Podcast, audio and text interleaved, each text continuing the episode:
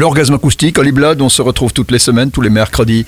Et cette semaine-ci, eh bien, après quatre décennies, tu as choisi de nous faire écouter un band qui lui est vraiment très connu. Tu vois, tu n'as pas été chercher quelque chose de branchouillé, pointu, non c'est Tears for Fears. Tears for Fears, 18 ans se sont écoulés depuis leur dernier album. Le septième opus vient de sortir. Il s'intitule The Tipping Point et il est très très très bien accueilli par les critiques. Mais tout avait commencé en 1981 quand Roland Hazarbal et Kurt Smith, qui se connaissaient déjà depuis leur adolescence, à 20 ans, ils décident de former leur premier groupe, Graduate, en référence au film Le lauréat de Dustin Hoffman.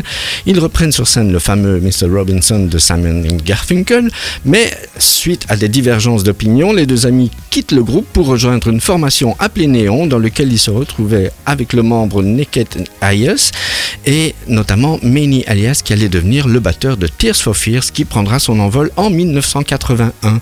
En 10 ans, le groupe va vendre plus de 30 millions d'albums avec des succès comme Change, Pale Shelter, Happy Birthday, Shout, Everybody Wants to Rule the World et le Sowing the Seed of Love. je dois le redire. Sowing the Seed of Love. Sowing the seeds of love, seeds of love, sowing the seeds. Et alors le fameux Mad World. Mad World. Ça, c'est un titre sur lequel j'aimerais bien m'attarder parce qu'en fait, il me semble que peu de personnes connaissent le titre sous le nom de Tears for Fears. C'est pourtant leur troisième single qui avait à l'époque enfin marché, mais c'était pas, ça n'allait pas rester leur titre le plus référentiel. C'est Michael Stipe, le leader de R.E.M., qui popularise véritablement le morceau, et c'est en 2003 la reprise de Michael Andrews et de Gary Jules pour la bande originale du film Donnie Darko qui fait exploser le succès de ce magnifique titre. J'ai moi-même beaucoup de mal à différencier les reprises entre les deux. La plus belle version reste pour moi celle de Tears for Fears. Donc, si vous connaissez bien Tears for Fears, vous ne serez pas déçu par ce tout nouvel album qui vient de sortir. Si vous avez moins de 20 ans, laissez-vous emporter par la puissance des mélodies de Tears for Fears. Si je vous en parle, c'est que nous sommes dans un véritable orgasme acoustique. Et quel est le morceau? Euh, ça s'appelle The Breakman. D'accord, Tears for Fears, l'orgasme acoustique revient la semaine prochaine sur SIS. Au revoir Holly Blood. Au revoir Lucifer.